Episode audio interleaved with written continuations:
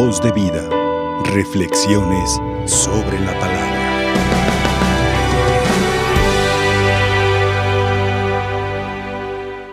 Muy queridos hermanos, hoy iniciamos este tiempo tan esperado por aquellas personas que buscan la conversión, la cuaresma. Y también llega para los que no la esperamos o no la esperan, ¿verdad? De que llega, llega el tiempo. Sin embargo, es un tiempo interesantísimo de gracia. Hagan de cuenta que estamos en pandemia, no del COVID y esas cosas o otras, sino de pecado. Y Dios nos da estos 40 días más la cincuentena pascual para poder sanar, oxigenar nuestra alma y nuestro interior. ¿Cómo aprovechar debidamente la cuaresma año tras año? Benedicto XVI, Papa emérito, decía que el tiempo de cuaresma es el tiempo más amoroso de acercarse a la verdad, a la verdad de Dios y la verdad de Dios se acerca al hombre en la pasión, muerte y resurrección de Jesucristo. Hoy nosotros nos acercamos a una verdad espiritual. Hay que vivir esa verdad. Joel nos dice, aún hay tiempo, tienen tiempo, busquen la conversión. Y nos cita a diferentes personas que pues la cuaresma invita a ese, esas prácticas de ayuno, vestirse de sayal, mortificar el cuerpo, pero con un sentido, porque a veces ayunamos de lo externo y el corazón sigue sucio. El corazón sigue manchado por el pecado. Dígase el orgullo, dígase la usanza mal de la lengua en la crítica, juicio, prejuicio, descalificamiento, calumnia, etc. Dígase en las pasiones desordenadas que están en el corazón. Lo demás son, simplemente es prácticamente la materia grave de parte del pecado. Y entonces, nosotros a veces nos sentimos secuestrados por el pecado, por esa pandemia que no hay una vacuna, no hay que sacar QR, ni hay que hacer cita, ni hay que ver de qué marca toca, no. Aquí es la única gracia que Dios nos da, es su amor a través de los sacramentos. Y esa basta. San Pablo le dijo a Jesús, cuando andaba, se sintió vulnerable, se sintió pecador, dijo, un ángel de Satanás, una aguja, me taladra, y le responde, mi gracia te basta. ¿Qué estamos haciendo con la gracia de Dios? ¿No estamos agrietados en nuestro corazón? Agrietados en nuestro interior, en nuestros valores y principios, que el Señor cuando nos da esta oportunidad de arrepentimiento, se nos va como se nos va una hora de un lado a otro, o como el tiempo que no nos espera. No dejemos que la gracia de Dios se vaya de nuestro corazón. Ayunamos de lo externo, ayunamos de cosas que mortifican algún gusto, algún placer, pero el ayuno auténtico, queridos hermanos, está en el corazón. Y un ayuno que permanezca hacia la Pascua eterna, encaminar poco a poco, paso a paso, haciendo camino. Citando aquel, se hace camino al andar, ¿verdad? Caminante no hay camino, se hace camino al andar en, la gracia, en la fe, en las virtudes espirituales y evangélicas, tenemos que caminar con paso firme. No le hace que estemos descalzos, con paso firme. Si nos vamos a espinar, nos espinamos. Pero ya sabemos que ahí no hay que pisar ya. Porque a veces vamos todos calzados y pues ya nos sentimos dónde vamos pisando. Y a veces lamentablemente pisoteamos la dignidad de los demás. Promulguen un ayuno, hagan penitencia, todos, nadie está exento. Ya prácticamente personas, Padre, yo tengo 60 y más, ¿puedo ayunar? ¿Qué te dice tu corazón? ¿Que puedo? Hazlo. Hazlo. Pero es que ya no me obliga, no, ya no te obliga, pero hazlo.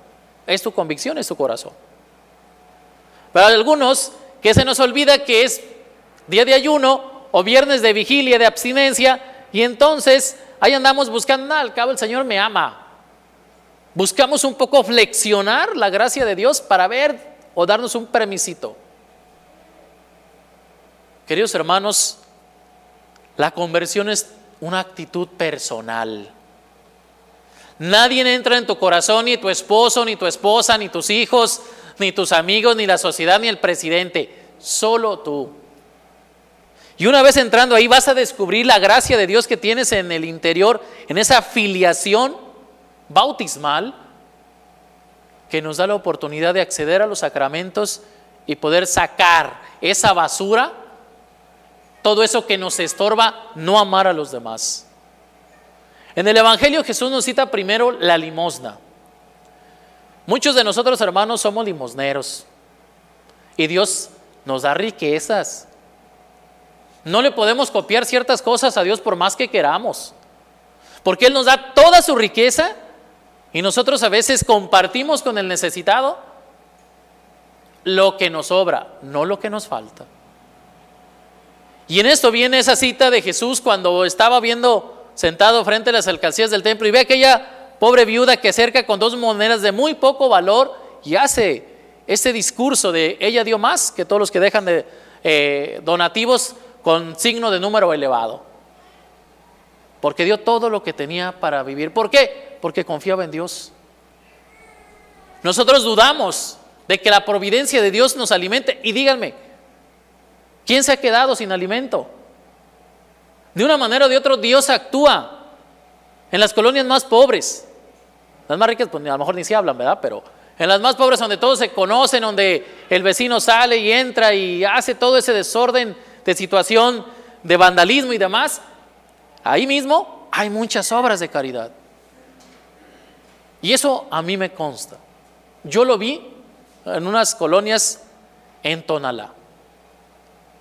Que la señora padre, no tengo nada que comer, fui a ungir a una de las, a la mamá de la señora. Y cuando estaba ungiendo llegó una vecina, vecina te traigo este caldito que me sobró, mira, te lo comparto.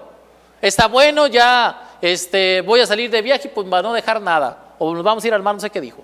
La verdad no me acuerdo, Pancho, de las mentiras. Dios no nos deja. El que deja a Dios es el hombre. Aún con este tiempo de práctica cuaresmal que Dios nos da, nosotros dejamos a Dios en la repisa, en el sagrario, en el templo, en la capilla, pero no lo llevamos a la vida práctica en nuestras obras. No lo llevamos en el corazón, no lo llevamos en nuestros labios, en nuestro pensar y sentir. La oración. Muchos de nosotros buscamos en este tiempo orar.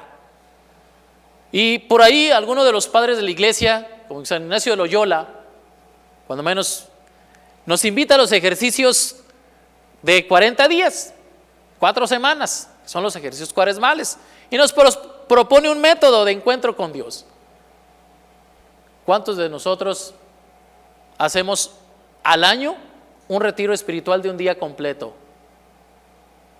¿Cuántos de nosotros al mes nos retiramos una tarde a orar, a reflexionar en nuestra vida, qué estamos haciendo, si bien o mal, si estamos cumpliendo la voluntad de Dios o la estamos descumpliendo. ¿Quién de nosotros se mete todos los días en un momento sagradísimo que es el alma humana, la tuya, con el Espíritu Divino? Lo despreciamos. No nos metemos. Corremos, nos persinamos, Padre nuestro que estás en el cielo, y voy corriendo, ahí nos vimos. Y si no, si estoy rezando, me suena el celular, más rápido contesto que seguir orando. Hermanos, la oración, alimento eterno del alma, que se corona con el sacramento de la Eucaristía y de la reconciliación. Pero muchos de nosotros la, la oración la vemos como algo que no necesitamos. Hay que orar en los monjes, los sacerdotes, las religiosas, los consagrados. Yo tengo que ir a hacer esto, hacer aquello y hacer lo otro y lo que sigue. No perdamos el sentido de la oración. Es el único diálogo que tienes con Dios, el más profundo. Porque cuando vamos en la calle, en el coche, en el camión, en el tren, caminando, se nos atravesó esto, pasó aquí, pasó allá, hay mucho tráfico, este se mete, este nos señala, y puras situaciones que no salen bendiciones a veces de nuestros labios. no salen bendiciones de nuestro corazón. No pierdas la gracia de poder vivir en esta cuaresma en un diálogo permanente con el Señor. El mundo ha olido y está doliendo a muerte. Y tiene palpitando una guerra de tipo nuclear. Y si nosotros no nos ponemos a orar, a pedirle al Señor que nos dé la gracia de poder, cuando menos, contribuir con nuestra oración a pacificar aquella zona, pues vamos a perder todos. A lo mejor ellos por guerra y nosotros por egoístas, por no hacer algo. Quizá nosotros no vamos a solucionarle sus problemas. Y menos cuando son situaciones que tienen tiempo. Pero sí podemos orar por tantas personas que puedan salir de primer, ahora sí, de primeras filas heridas, lastimadas o asesinadas. Y dígase también de los soldados de cada tipo de situación y de cada país, porque ellos también son personas y aunque siguen órdenes, son, tienen que o quitar la vida o dar la suya. Imagínense que Dios nos pidiera dar nuestra vida por la salvación del mundo. ¿Estaríamos dispuestos? ¿Quién sabe? Porque nuestras seguridades muy materiales nos esclavizan. Parece que traemos grilletes y no nos dejan hacer caridad, tener amor, tener misericordia, no prejuiciar. Estamos sometidos a veces que no nos deja quitarnos, despojarnos de ese hombre viejo, no me refiero al esposo, a ese hombre viejo, y revestirnos del hombre nuevo, de Jesús. Por eso, queridos hermanos, este tiempo es una gracia inimaginable incalculable que todos los santos padres en aquel tiempo, los orígenes de la iglesia primitiva, buscaban irse al desierto para mortificar el cuerpo y el alma porque se habían tentado de todos los pecados. Los que no hacemos ayuno ni oración ni hacemos ejercicios, ¿nos daremos cuenta de eso? Estamos más ocupados en las situaciones humanas y despojamos nuestro cuerpo, nuestra dignidad espiritual la despojamos de este momento hermoso, de estar con Él a los pies del maestro, Marta, Marta, ¿cuántas cosas te preocupan? María escogió la mejor y nadie se la va a quitar.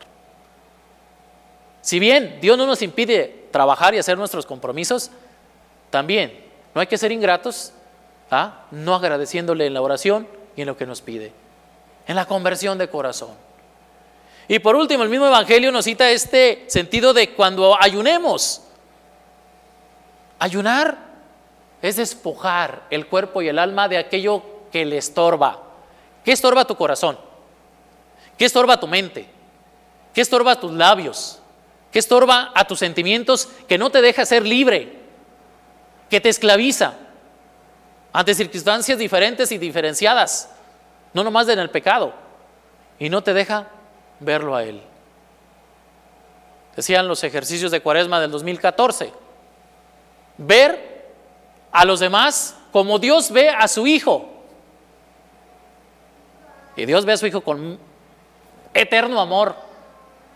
¿Nosotros cómo nos vemos? ¿Con amor? ¿Con misericordia? El tiempo ha llegado. El tiempo nos va a llegar de dar cuentas a Él. Ahorita llegó el tiempo de cuaresma. Después nos vamos a presentar ante Él y ¿qué le vamos a llevar? Ojalá, queridos hermanos, que podamos decir, esto hice, di de beber al sediento, de comer al hambriento, vestí al desnudo, visité al enfermo, al encarcelado, hice lo que me pediste. Aquí estoy. Y que no lleguemos y estemos mudos viéndolo a Él y pues no puedo decir eso porque no lo hice. Que nuestro tiempo de cuaresma que hemos iniciado, queridos hermanos, nos ayude a fortalecer nuestro espíritu, nuestra vida espiritual y humanamente hablando, y podamos así vivir una cuaresma de conversión, crecimiento espiritual hacia la Pascua eterna. Que así sea. Voz de vida, reflexiones sobre la palabra.